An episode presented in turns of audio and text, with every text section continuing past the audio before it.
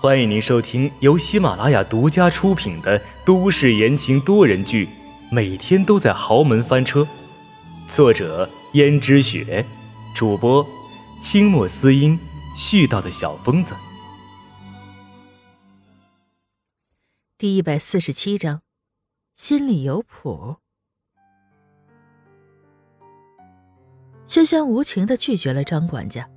张管家看到轩轩把话都说到这份上了，只好叹了口气，说道：“哎，好吧，轩轩小姐，你自己心里有谱就行了。”因为此时的轩轩看起来不像最开始那个唯唯诺诺的女孩子，反而更有主见。轩轩心里想：告诉江如雪吗？告诉江如雪又有什么用呢？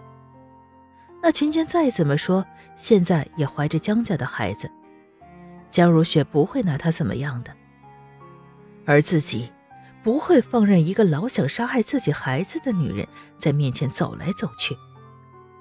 轩轩在得到证实之后，已经肯定了一定是秦娟做的，所以他想无论如何也要把秦娟赶走。凡是想伤害到他孩子的，他是不会让他好过的。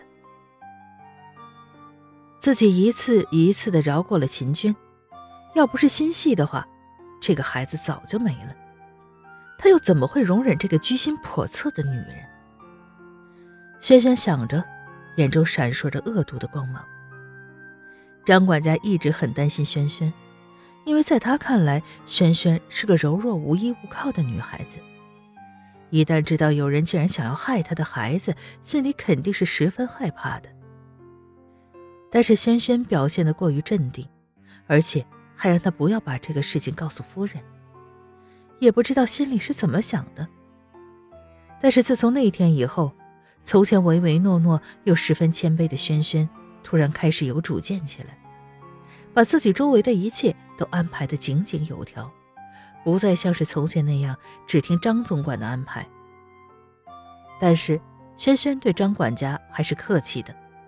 尤其变化最大的地方就是会讨好人，好像更讨人喜欢了。从前的时候，轩轩看见江如雪就觉得紧张，要么低下头一句话都不说，要么一直咬自己的嘴唇，总是唯唯诺诺的样子。但是突然现在，轩轩好像开窍了似的，在江如雪的面前十分的大方，一点也不小家子气了，而且还突然讨好江如雪。轩轩虽然平时唯唯诺诺，他看起来一副没主见的样子，实际上心里很有数。甚至他都观察到江如雪喜欢什么，还能投其所好。只不过他从前从来不屑于这样做，可是现在，现在有人要伤害他的孩子，他再也不能容忍了。他要让秦娟为他所做的一切付出代价。虽然秦娟对他的所作所为并没有给他造成什么实际上的损失，但是轩轩还是因此记恨上了秦娟。温思思也惊讶于轩轩的变化。最开始的时候，她看见轩轩正眼都不敢看自己那个便宜婆婆，只是眼睛盯着脚尖儿。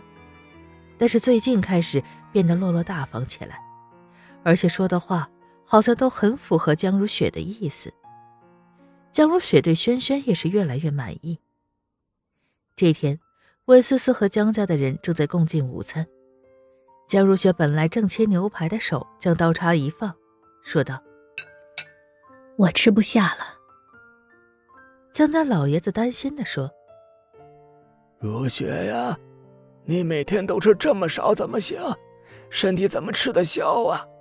我看你最近脸色都不太好了。”江如雪道：“爸，不是我不想吃，而是实在没胃口。”江家老爷子又道：“你是不是觉得江家厨子做的菜不好啊？或者你吃腻味了？要不换一个？”江如雪说：“爸，我觉得我们家的厨子已经很好了，更何况……”也不用费着心思换，我只是没胃口而已。爸，我先回房间了。江家老爷子正想着继续说点什么，突然见轩轩走了过来。江如雪道：“轩轩，你怎么来了？”但是说这种话的时候，并没有责备的样子，反而是微微带着笑容的。轩轩手里拿着一盘东西，道：“好像夫人最近没有什么食欲，我听说山楂最能开胃了，所以我给夫人送来了一些。”江如雪见到这红艳艳的山楂，一看就有了食欲。山楂，你从哪里弄来的？轩轩说。实在是不好意思，我进江家之后觉得闷得慌，所以一直照顾着门口的山楂树呢。江如雪道：“门口的山楂树，我怎么记得那棵山楂树好像从来不结果子的，今年竟然结果子了。”江如雪作为打理整个江家的人，自然对江家的一草一木都十分的清楚。轩轩说。本来我是听下人说，之前这棵山楂树从来不结果的。我现在没事，就一直辛苦照料那棵树，没有想到今年就结了些红艳艳的山楂，虽然少，但是特别红艳，特别好看呢，肯定是成熟了。所以我连忙把它们全部摘下来，洗干净送给夫人。夫人不会怪我唐突吧？江如雪看着那山楂。顿时觉得有了食欲，连忙说道：“我不会怪你的，你这么贴心的一个女孩子，我怎么会怪你呢？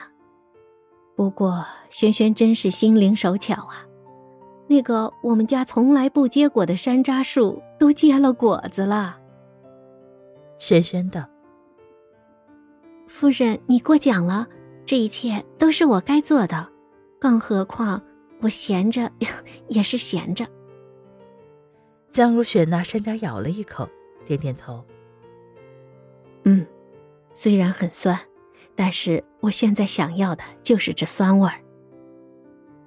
江家老爷子看了轩轩一眼，似乎脸色并不是很好，说道：“既然你的心已经静到了，那就回自己房间吃饭去吧。”轩轩也不推辞，只是十分乖巧懂事。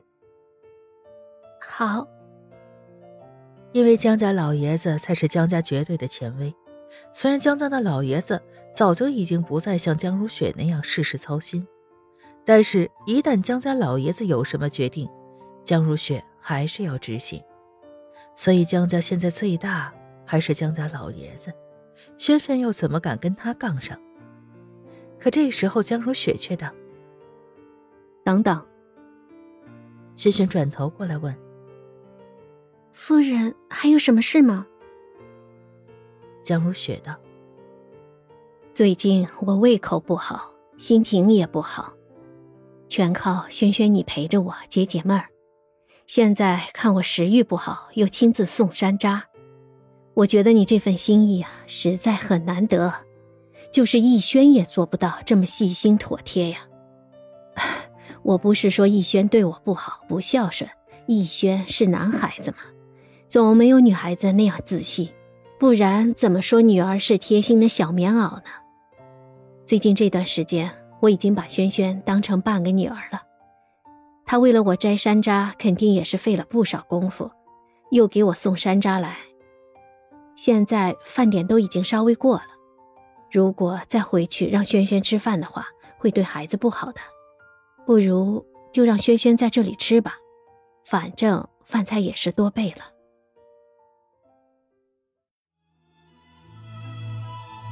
听众朋友们，本集播讲完毕，感谢您的收听。